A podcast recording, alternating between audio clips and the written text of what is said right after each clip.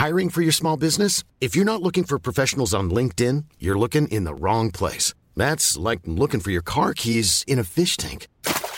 LinkedIn helps you hire professionals you can't find anywhere else, even those who aren't actively searching for a new job but might be open to the perfect role. In a given month, over 70% of LinkedIn users don't even visit other leading job sites. So start looking in the right place. With LinkedIn, you can hire professionals like a professional. Post your free job on linkedin.com slash people today.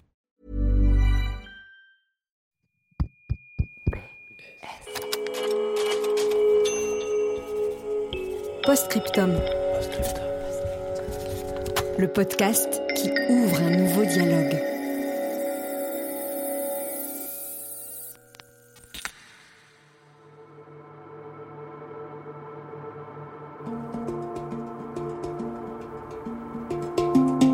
Mes seins, c'est une histoire qui a d'abord mal commencé. Alors, je suis devenue femme à 9 ans. Ça change tout parce que j'étais précoce, parce que j'avais mal. Devenir femme, ça fait mal, avoir les seins qui poussent et avoir la fièvre. Et puis l'année d'après, à 10 ans, j'ai mes règles. Ma mère me dit ce mot et qui a double sens, et ça y est, t'es une femme maintenant. C'était aussi être une proie. Parce que dès lors que j'ai eu mes règles, elle m'a expliqué. Elle m'a dit attention garçon. En ce moment, je vis avec mes poils. Et je vis à moitié à poil chez moi euh, avec mes poils. Et euh, tu découvres un côté. euh, comment sentent tes aisselles euh, quand il y a beaucoup de poils et que tu fais du vélo? Comment sentent tes aisselles quand c'est l'été et qu'il y a plein de poils? Aujourd'hui, mon voile est rose et bleu, un peu brillant et pas trop long, je pense. Je crois que j'ai à peu près autant de voiles qu'il peut y avoir de couleurs. Donc c'est vrai que je suis un peu la spécialiste de la lingerie qui dépasse un peu l'air de rien. Oups, oups, oups, ça dépasse, pardon. Alors appelons mon psychanalyste. Ma couleur, je l'aime tellement, mais que pff, on peut tout me dire, je m'en fous. Mais il faut s'en foutre à un moment donné. Il faut s'aimer. C'est c'est un truc de dingue. Lettre sonore numéro 39. Cher corps. Cher corps, Mais très cher sein. Cher voile, Cher poil.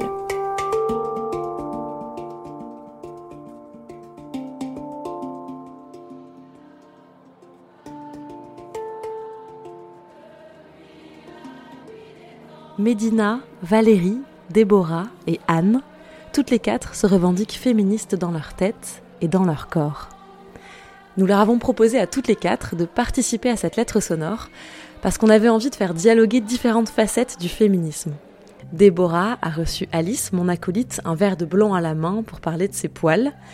Valérie lui a ouvert sa porte en décolleté plongeant, une cigarette aux lèvres. Anne, elle, était sur la réserve au début, dans la peur d'une maladresse, et m'a finalement beaucoup souri en me parlant de son voile coloré. Et Médina a glissé un sachet de gingembre en poudre dans mon sac quand j'ai quitté sa maison, après qu'on ait discuté pendant plus de deux heures de la façon dont elle voit sa couleur de peau.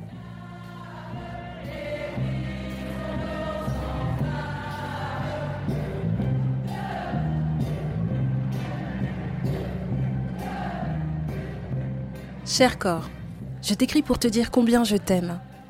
Tu es le cadeau d'Astunjai et de Gongo Sumbulukone, mélange d'ancêtres Peul et Bambara. Je n'ai pas hérité des cheveux qui tombaient jusqu'aux chevilles de mon arrière-grand-mère maternelle, mais de ses taches de rousseur. Je tiens mon mètre cinquante et mon ossature forte de mon grand-père Bambara, un agriculteur et un descendant de guerriers. J'aime tout de toi, cher corps. Surtout mes yeux amandes, mes lèvres charnues, mon nez droit et mes cicatrices de bagarreuse. J'ai aussi pris conscience de toi au quotidien lorsque je me tartinais de crème Nivea pour ne pas avoir une peau de crocodile. Maman me nattait et des tatas faisaient des nattes collées sophistiquées pour me rendre originale. Puis, j'ai pris conscience de ce que d'autres pouvaient penser de moi. Marc. Oui, Marc, ce petit monstre de 8 ans qui me traita de King Kong en colonie de vacances? Hors de ma zone de confort, je n'étais donc qu'un gorille. Il me le disait tout le temps. Je l'ai mordu, je l'ai griffé, j'ai confirmé être sauvage. Cela ne m'a pas empêché de passer une belle colo, mais ce Marc m'a appris ce qu'on pouvait voir de moi.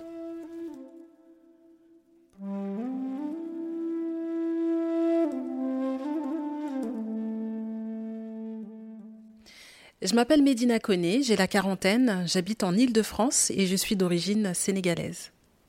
Moi, j'ai grandi en Île-de-France, à Saint-Denis, dans le 93. On parle souvent de la frontière du périphérique. Moi, j'avais plusieurs sujets. Le sujet de ma couleur de peau, le sujet de mon statut social, puisque venant d'une ville pauvre et en cité de surcroît, et le racisme euh, sur euh, ma couleur de peau a été... Euh, je l'ai vécu dans les transports, c'était quelque chose de récurrent. Dès que je quittais le, 93, j'étais dans les transports avec des copines, j'avais des remarques. Qu'est-ce qu'ils font ces nègres-là à s'embrouiller J'aime pas ces gens-là. Enfin, c'était des, petites phrases dites comme ça dans le métro, rarement, mais sûrement. Je m'entraînais dans ma chambre. Qu'est-ce que je peux dire Je regrettais de ne pas avoir l'intelligence de répondre. Ou j'étais la frustration de ne pas répondre génère aussi une réflexion en se disant qu'est-ce que j'aurais pu répondre? Mes parents m'ont inculqué l'amour de soi parce que eux ont vécu le racisme et la curiosité des années 60. Ils sont arrivés, euh, c'était la première vague d'immigrés, il fallait reconstruire la France. Pour donner une idée, ma mère m'a raconté qu'on lui touchait ses cheveux, qu'on frottait le doigt sur sa peau sans lui dire Madame, est-ce que je peux hein? Quand elle était dans les transports. Ma mère, c'est une femme sénégalaise, habillée avec des tissus chatoyants. Elle allait chez le tailleur. Je vais même aller plus loin. Souvent, on parle de mes ongles, parce que j'adore faire mes ongles. Je vais souvent chez la prothésiste ongulaire. Mais ma mère faisait ses propres ongles. Elle dessinait des coccinelles, des fleurs. Elle coupait les pinceaux pour faire euh, du nail art. Elle avait une collection de chaussures euh, impressionnante, toujours apprêtée, mais en tenue africaine.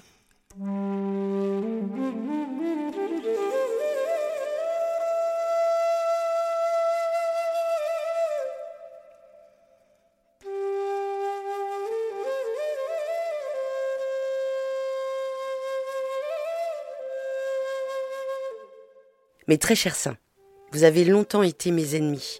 J'ai même failli vous éliminer. Et aujourd'hui, je peux dire, heureusement que je ne l'ai pas fait. Parce que j'ai appris à faire de vous mes meilleurs alliés.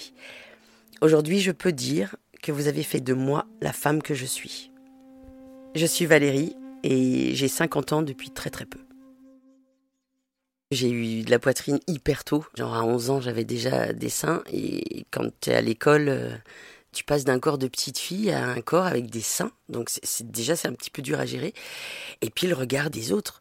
Je n'osais même plus euh, aller au sport à l'école parce que ben, quand tu cours, tu as les seins qui bougent et, et, tout le monde se foutait de moi parce que j'étais la seule en plus à avoir des seins. J'avais l'impression d'être un monstre, une bête de foire. Et quand j'ai eu 16 euh, ans, je suis allée voir le docteur pour voir si c'était possible d'en enlever. Je voulais vraiment faire une grosse réduction mammaire comme j'avais pas d'argent et mes parents non plus, j'ai essayé de demander comment on pouvait faire pour. Euh, et ils m'avaient même dit, ben voilà, comme tu as des gros seins et que ça pèse sur le dos, on peut faire un dossier médical comme quoi ça te déforme le dos et on peut effectivement le faire passer euh, par la sécurité sociale. Voilà. Mais il fallait l'accord des parents. Et heureusement que j'ai des parents qui ne sont pas euh, stupides et qui m'ont dit non, tu as 16 ans, euh, tu te fais pas enlever des seins, tu verras plus tard quand tu auras 18 ans, 20 ans. mais pour l'instant, non. Et du coup, ça a été quand même euh, très dur, on peut dire, à porter pendant pas mal de temps. Je les montrais pas, je les mettais pas en valeur. Au contraire, je me cachais. Je mettais des fringues euh, trois fois ma taille. Et puis un jour, euh, bah, quand je suis arrivée à Paris, je me suis retrouvée dans un théâtre à travailler en librairie. Et la nana du théâtre m'a dit Écoute, ce serait peut-être bien si tu étais un petit peu plus féminine. Donc, bah, j'ai dû mettre des jupes et des, des t-shirts un peu moins larges et où on voyait du coup plus ma poitrine. je me suis rendu compte en tout cas que le regard des gens, pas que des hommes, des gens, changeait sur moi. Et que le regard était euh, beaucoup plus sympathique. En tout cas, il y avait déjà un premier regard, et c'était déjà ça, par rapport à avant. Et j'existais. Mes seins, tout à coup, faisaient que j'existais. Et je me suis rendu compte en fait que ça pouvait être pour moi les meilleurs alliés du monde.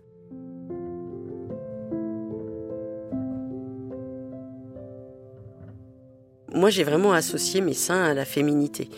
Ce qui peut être con et cliché, mais en tout cas pour moi, c'est vraiment ça. Puis tu vois, toutes les femmes, moi j'ai été bercée par le cinéma italien, donc euh, toutes ces femmes charnelles, pulpeuses. Et en fait, c'est comme si j'avais découvert que j'étais aussi une de ces femmes-là. Et oui, je suis une femme pulpeuse, je suis une femme généreuse. En ce moment, on parle beaucoup du féminisme où tout à coup, il faut que tu nies ta féminité pour être féministe.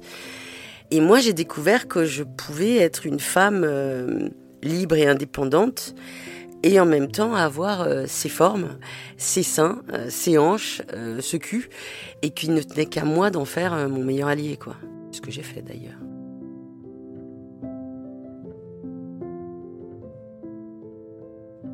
Cher poil, j'ai fait de vous un symbole politique.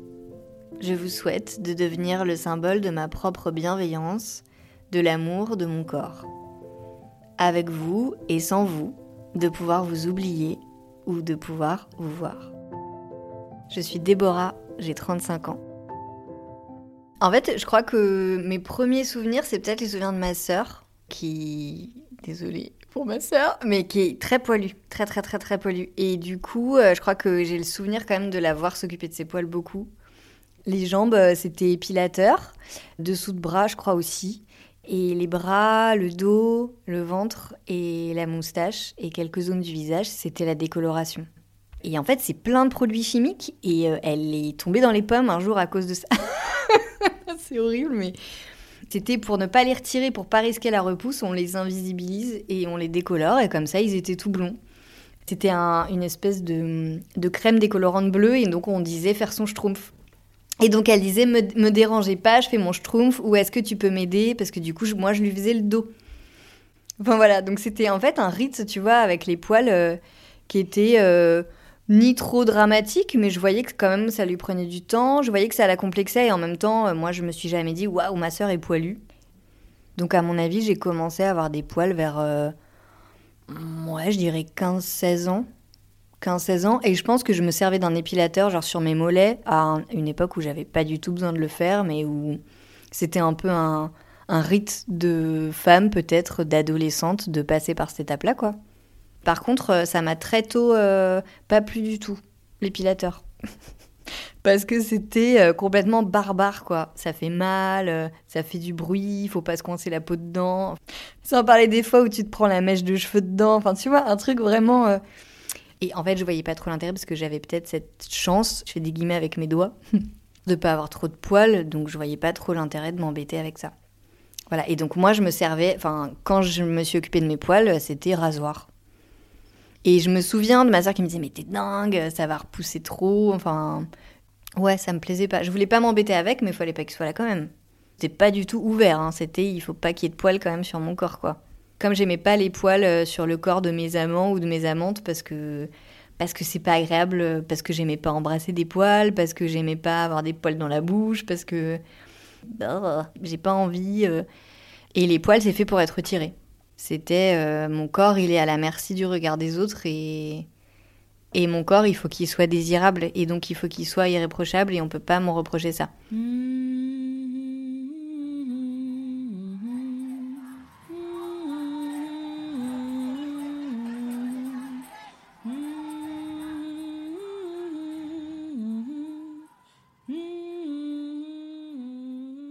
Cher voile, mal aimé, maltraité, mal compris, tu m'accompagnes depuis si longtemps que j'oublie parfois ta présence.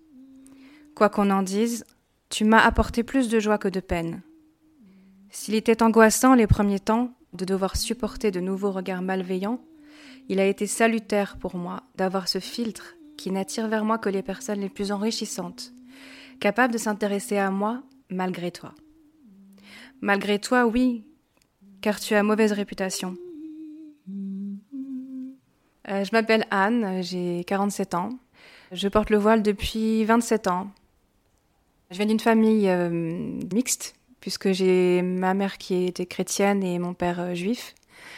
On a été élevés sans religion, mais avec une mère qui était quand même très croyante. Et puis une tante qui aimait bien m'emmener à la messe. Après l'adolescence, c'est vrai que la religion étant pas très populaire, j'ai un peu tout laissé tomber. Et puis, et puis j'ai rencontré un homme qui est devenu plus tard mon mari. Et c'est là que j'ai eu envie de me convertir et, de porter le voile assez rapidement, en fait. J'ai fait tout très, très vite. J'ai lu le Coran, en fait, je suis partie. ça a été une sorte de retrait spirituel sans que je l'ai vraiment décidé. Je suis partie en Espagne voir une amie, toute seule.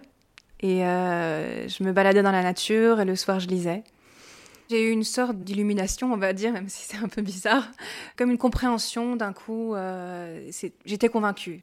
Voilà, et je l'ai pas fait pour mon mari, je l'ai fait vraiment pour moi. On m'a toujours demandé si mon mari m'avait forcé et c'est pas du tout le cas. Et c'est moi qui ai pris la décision de toute façon. Donc un mois après ma conversion, j'ai décidé de le porter. Pour moi, c'était pas concevable de se convertir par amour. C'est pas possible pour moi de d'embrasser une religion, euh, de faire semblant finalement euh, de croire quelque chose par amour pour quelqu'un en fait. Parce que c'est aussi une question de foi et on ne peut pas croire pour quelqu'un. On croit ou on ne croit pas. Il est marocain, il est né, il a grandi dans le sud du Maroc. Mais j'ai pas honte de dire que non, je l'aurais pas fait pour lui, euh, mais il le sait très bien et il, préfère ça, de toute façon. Est-ce que je me serais convertie si je l'avais pas rencontré Pour moi, c'est juste un intermédiaire, donc il y aurait eu peut-être un autre intermédiaire. Ça, personne ne le sait.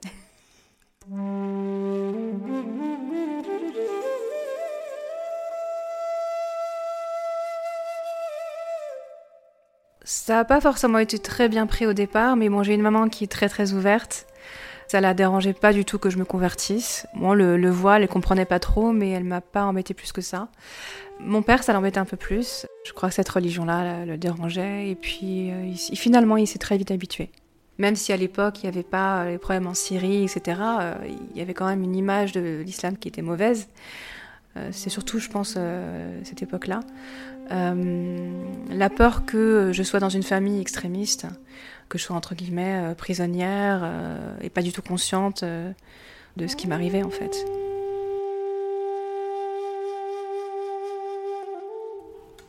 le voile m'a beaucoup aidé par rapport à mes complexes parce que tout simplement j'avais toujours l'impression d'être jugée pour ce que j'étais.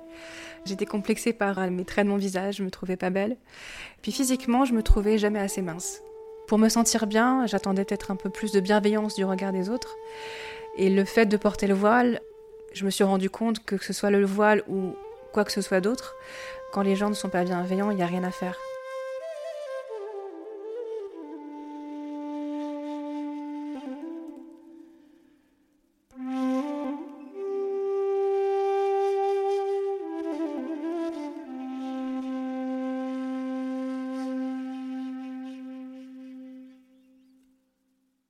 En fait, j'avais tellement nié cette féminité que j'ai eu besoin de l'affirmer et du coup, je l'ai affirmé à l'extrême. J'ai affirmé ça avec le décolleté. Je suis vraiment passée par une phase, mais vraiment à outrance. J'avais des décolletés, c'était juste indécent. Mais c'était une manière de dire je suis une femme, j'ai des formes et je t'emmerde. Évidemment, du coup, j'adore la lingerie. Et j'adore que la lingerie dépasse un peu. Plusieurs fois, il m'est arrivé dans le métro que des femmes assises euh, en face de moi me disent euh, Excusez-moi, mais euh, vous avez un bouton de votre chemisier ouvert. Et moi, de répondre avec un grand sourire ah Non, non, c'est fait exprès. Et souvent, j'ai en face de moi une tête incrédule, mais qui au final sourit à chaque fois. Enfin, mon décolleté, c'est un vrai acte politique. Souvent, on me dit, mais non, mais là, tu vois, il est 23 heures, tu devrais couvrir tes seins. Et je me dis, mais couvrir mes seins, ça veut dire accepter que c'est mes seins qui seraient la cause d'une éventuelle agression. Et non, je ne me couvrirai pas, je ne me tairai pas, je suis une femme et je suis une femme avec de la poitrine et je ne vais pas le cacher. C'est un étendard de la féminité, du droit des femmes. Il y a des femmes qui considèrent que je ne suis pas féministe juste parce que je porte des décolletés, que je m'habille sexy. Et à leurs yeux, ça fait de moi une femme non féministe qui joue le jeu des, des mâles dominants, euh, ceux qu'on déteste. Particulièrement en ce moment, mon genre de féminité agresse, je trouve, et dérange les femmes. Tout à coup, tu n'as plus le droit d'être une femme avec des attributs clichés de la femme, c'est-à-dire des seins, des hanches, des formes c'est jouer le jeu de dire, ben, parce que tu as cette féminité-là, il faut que tu la caches et que tu la fasses taire, parce que tu joues le jeu de ces machos. Et c'est tout le contraire. Enfin, pour moi, c'est le contraire. J'ai été agressée plusieurs fois et j'ai à chaque fois entendu de la part des policiers la remarque du euh, bah ouais mais vous avez vu comment vous vous habillez. Mais c'est aussi pour ça que je continue à mettre des décolletés parce que c'est pas normal qu'on puisse me dire ça souvent j'ai des copines qui me disent ouais euh, mais t'as vu comment ils regardent ton décolleté? Et je lui dis, mais enfin, ne soyons pas hypocrites. Je mets un décolleté. Je peux pas blâmer les gens de regarder ce décolleté puisque je le montre. Souvent, à quoi on réplique, euh, ouais, bah, tu te plaindras pas si on vient euh, te tripoter. Et à chaque fois, je dis, mais quand vous voyez un homme qui a un pantalon moulant, est-ce que ton idée, c'est d'aller lui toucher le cul parce qu'il a un pantalon moulant et qu'on voit son cul Jamais, jamais cette idée ne te vient à la tête. Donc je dis, moi je montre un décolleté, je ne vois pas pourquoi tu aurais l'idée de venir me tripoter les seins. Enfin, je pense à, un, programmateur de théâtre où on m'avait dit, écoute, euh, ce que tu dois savoir, c'est que il aime les femmes pulpeuses et il est égocentrique. Et donc du coup, j'y suis allée évidemment avec une petite robe et un décolleté, et j'y suis allée en, flattant son ego, mais gentiment. Mais j'ai senti que ma petite robe et mon décolleté faisaient que, ok, j'ai eu droit à, une demi-heure d'entretien et euh, après, mon spectacle a plu. Mais la première accroche, je pense que clairement, je l'ai eu avec ça. Alors, ça peut sembler euh, horrible de se servir de ça, mais enfin, non, bon, moi je me, enfin, servons-nous de ce que nous avons.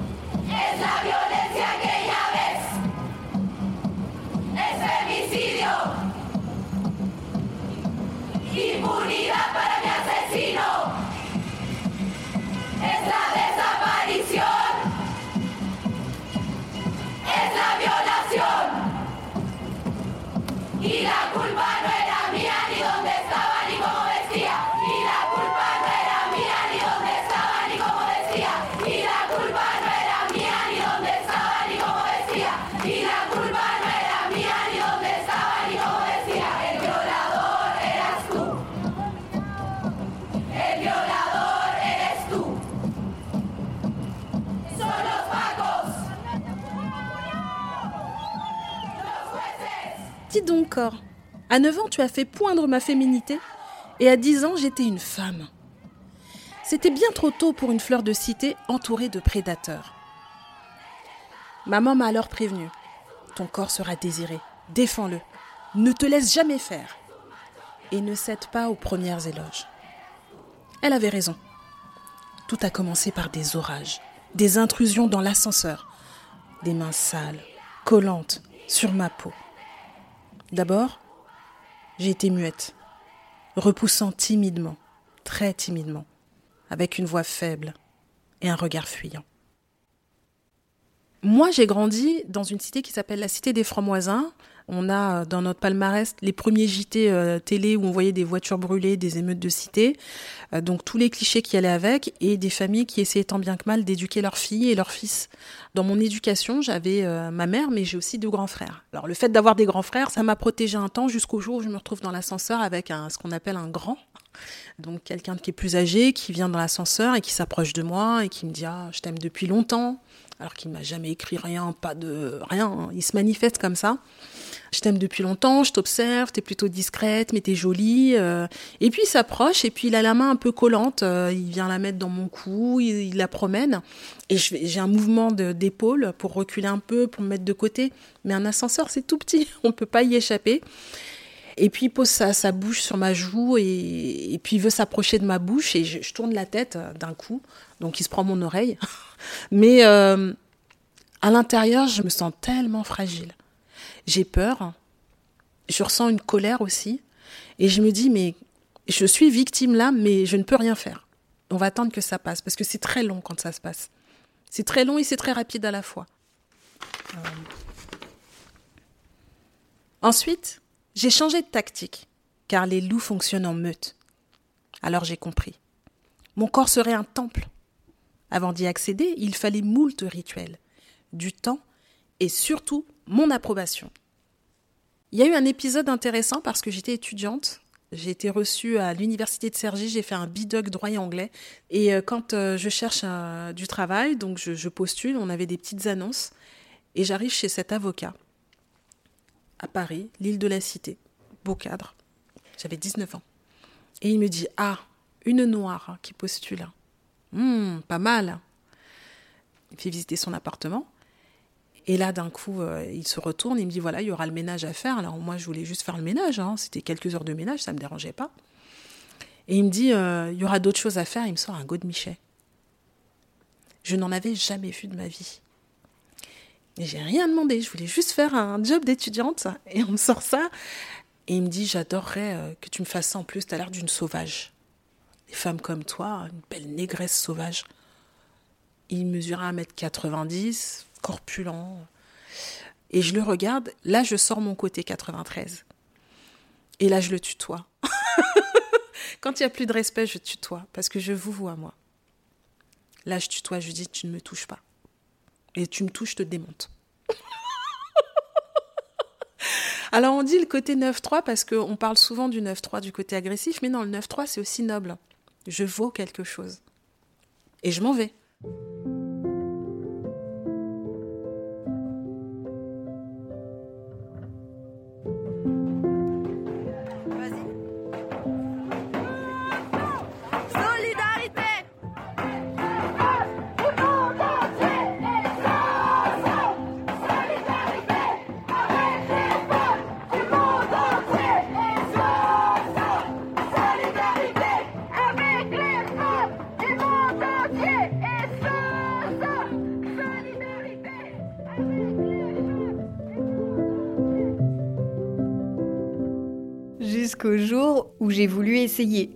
De garder mes poils.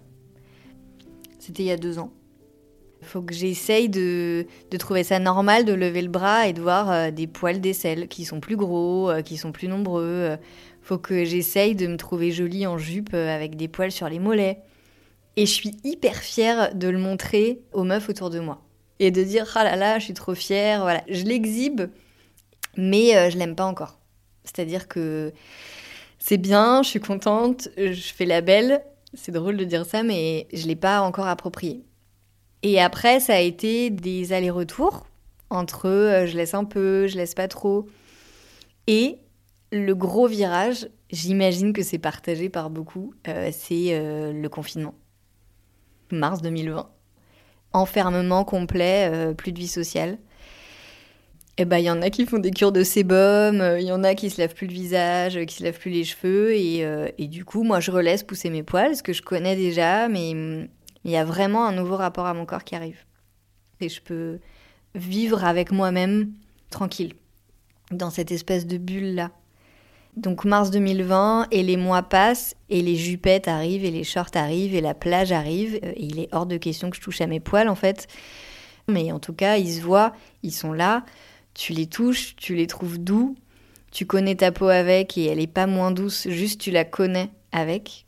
Et je crois que ça, ça a été possible aussi parce que je pars en vacances cet été en Corrèze, dans un endroit où il y a quand même pas grand monde et où je sais que j'aurai pas de voisins de serviette quand on va au lac les gens avec qui je suis en vacances et les gens que je côtoie et la personne avec qui je suis en couple à ce moment-là sont des personnes méga déconstruites, mais vraiment méga, méga, méga déconstruites.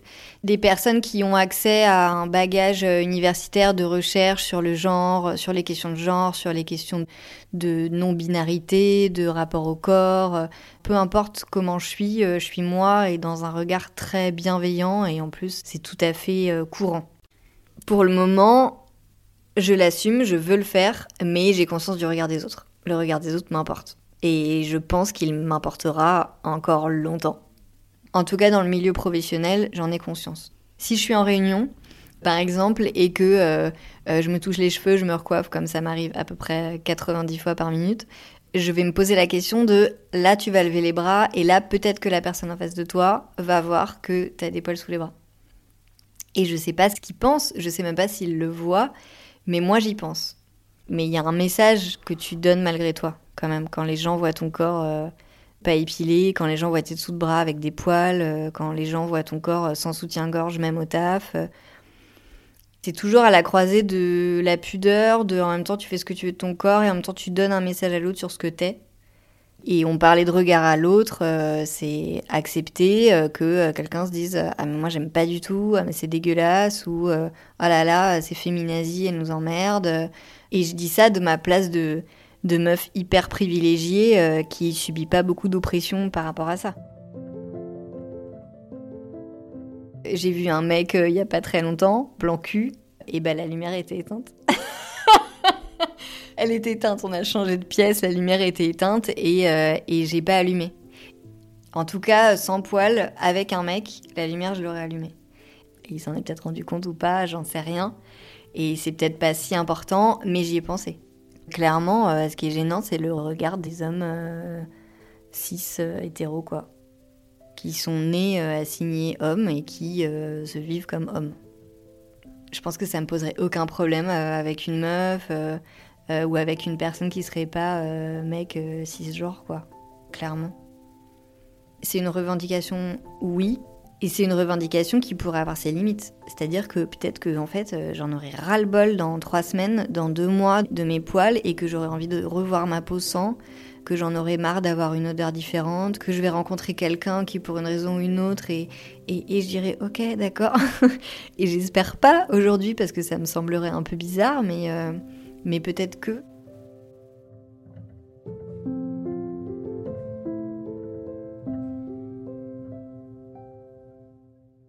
Euh, je peux dire d'abord que quand même j'ai beaucoup de chance, j'ai pas eu, euh, j'ai pas été agressée euh, physiquement.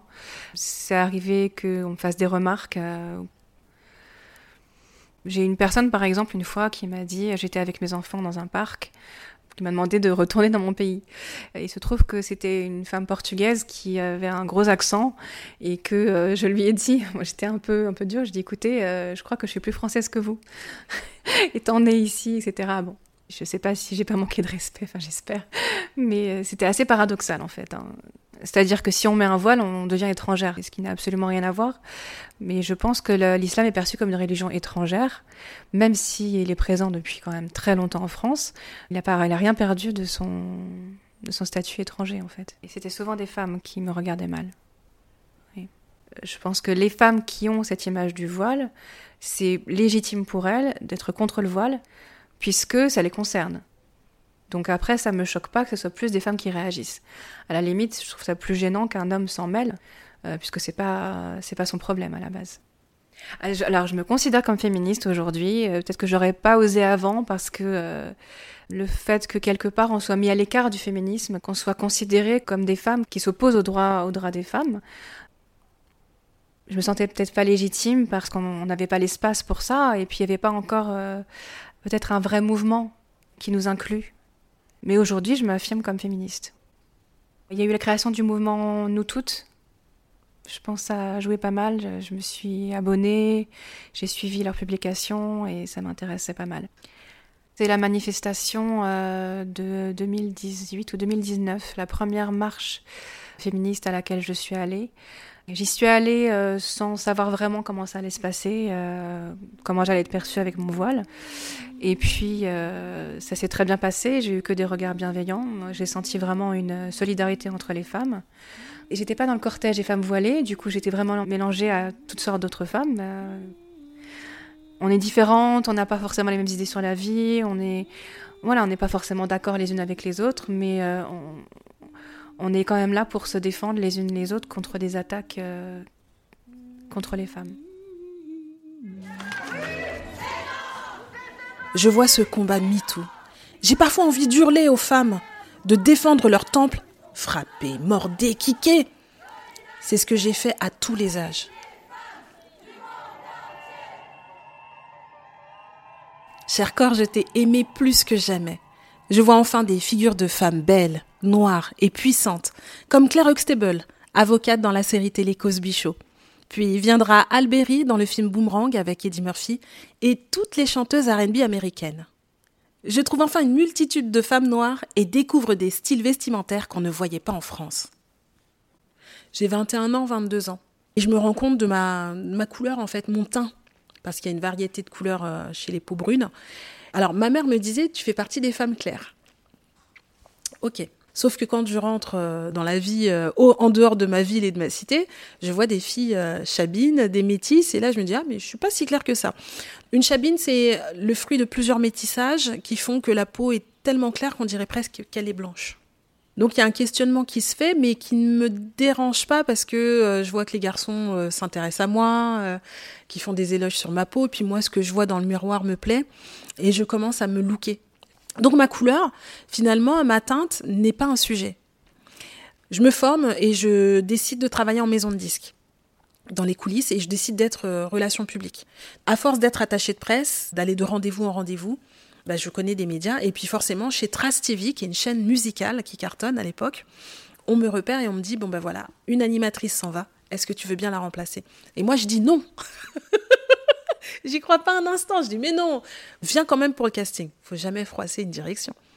Et eh ben j'y vais par défi et par challenge. Et quand j'y vais, bingo, ça marche bien. Et à aucun moment on m'a parlé de mon physique. Moi, j'avais ce cliché que la femme à la peau claire avait plus de chances que la femme à la peau foncée. Il y avait euh, très peu de femmes noires. Ensuite, quand il y en avait, elles étaient claires. Et quand elles étaient claires, elles étaient antillaises. Et quand il y en avait qui étaient euh, d'autres origines, c'était très rare ou dans des chaînes dites euh, internationales. Mais les six chaînes nationales, on ne voyait pas. Donc je ne pouvais pas penser autrement. Et d'ailleurs, c'était la légende urbaine. C'est ce qu'on se disait toutes entre femmes noires. Ça marchera si on a la peau claire. Quand Ramayad est arrivée, ça a été un, vrai rôle modèle pour les peaux foncées, quoique elle ne savait pas se maquiller mais ça a été le premier choc visuel d'une femme à la peau foncée en France, pour moi. Mais moi, je recevais des courriers de lectrices qui me disaient T'es un rôle modèle pour moi. Une femme africaine qui présente, je suis euh, très heureuse. Il y a des filles qui se trouvaient moches, qui se trouvaient mal, qui m'écrivaient que ça ne se passait pas bien pour elles, qui voulaient blanchir leur peau. Et quand elles m'ont vue, elles se sont dit Mais non, je peux garder mon teint. Rien que ça, c'est extraordinaire pour moi. Ça a été un honneur. Et je le dis encore aujourd'hui avec beaucoup d'émotion je fais des formations et des ateliers avec des adolescents, et ben je mets toujours un point d'honneur, même si je mets pas des grands décolletés, mais je mets un point d'honneur à, à ce qu'on voit mon corps de femme. Et pour moi, c'est important qu'il y ait aussi cette vision de cette féminité. Et je trouve qu'aujourd'hui, cette vision-là est vraiment dénigrée. Et je comprends pas pourquoi. Et pour moi, c'est important de leur montrer que même si tu es féminine, avec des formes, eh ben, tu peux être crédible je pense qu'il reste toujours des femmes qui pensent être féministes en étant contre le voile en général. Je pense que c'est juste dommage en fait, que c'est une perte d'énergie. Surtout que le féminisme, c'est un combat qui est quand même difficile, qui vient de commencer. Parce que même s'il a été mené dans les années 70, euh, il a quand même connu une grande période de pause. Et là, je pense que c'est une renaissance du mouvement. Alors, l'histoire nous dira si vraiment euh, ça perdure. Mais euh, on n'en est qu'au début. Et euh, c'est une véritable perte d'énergie de se battre les unes contre les autres. Moi, je pense que je suis une femme libre, que c'est moi qui décide de ma vie. C'est une perte de temps et d'énergie de combattre des femmes qui se sentent elles-mêmes libres.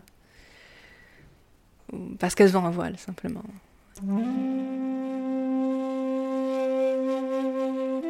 Donc c'est une revendication par rapport à moi-même de m'autoriser ça et de pouvoir m'aimer avec ça. C'est un gros enjeu parce que tu vois, on est finalement une famille de meufs, trois sœurs très distantes en termes d'âge et puis pas très proches finalement.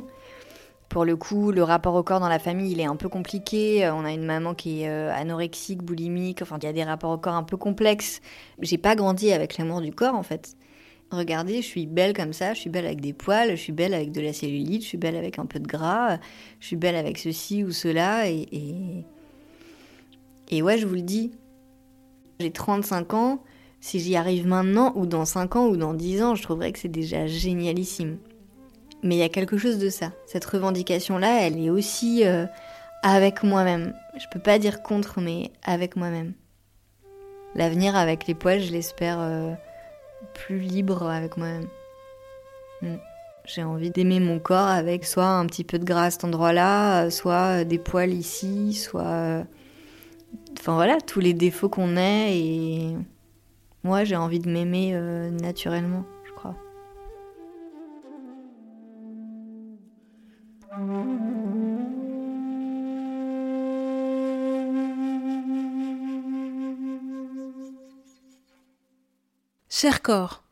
Tu as donné la vie. Tu t'es arrondi, tu t'es gonflé de bonheur. Tu as gagné en épaisseur au point de devenir ma fierté cuissue, fessue, griffue. J'ai rasé ma tête, porté des tenues moulantes, arboré un look tantôt féminin, tantôt working girl black androgyne. Orné de cils et extensions capillaires, je te sculpte et je te revendique afro depuis les années 2010. Dans tous les cas, tu es un sucre brun que j'aime tant. Cher corps, merci d'être à moi.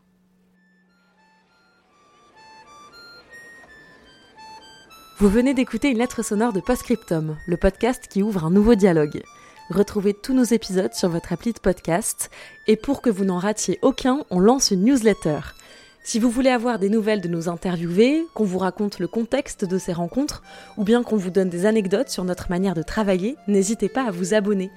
Vous trouverez le lien pour vous inscrire dans le texte de cet épisode.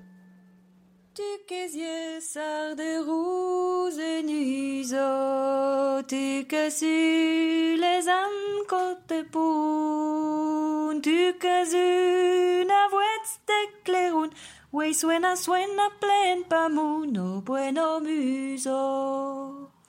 Si es la muso de Pauregu, ta es negra de fumado. Oreilles sentent una fusillade, si es una flor de barricades, si es la venue.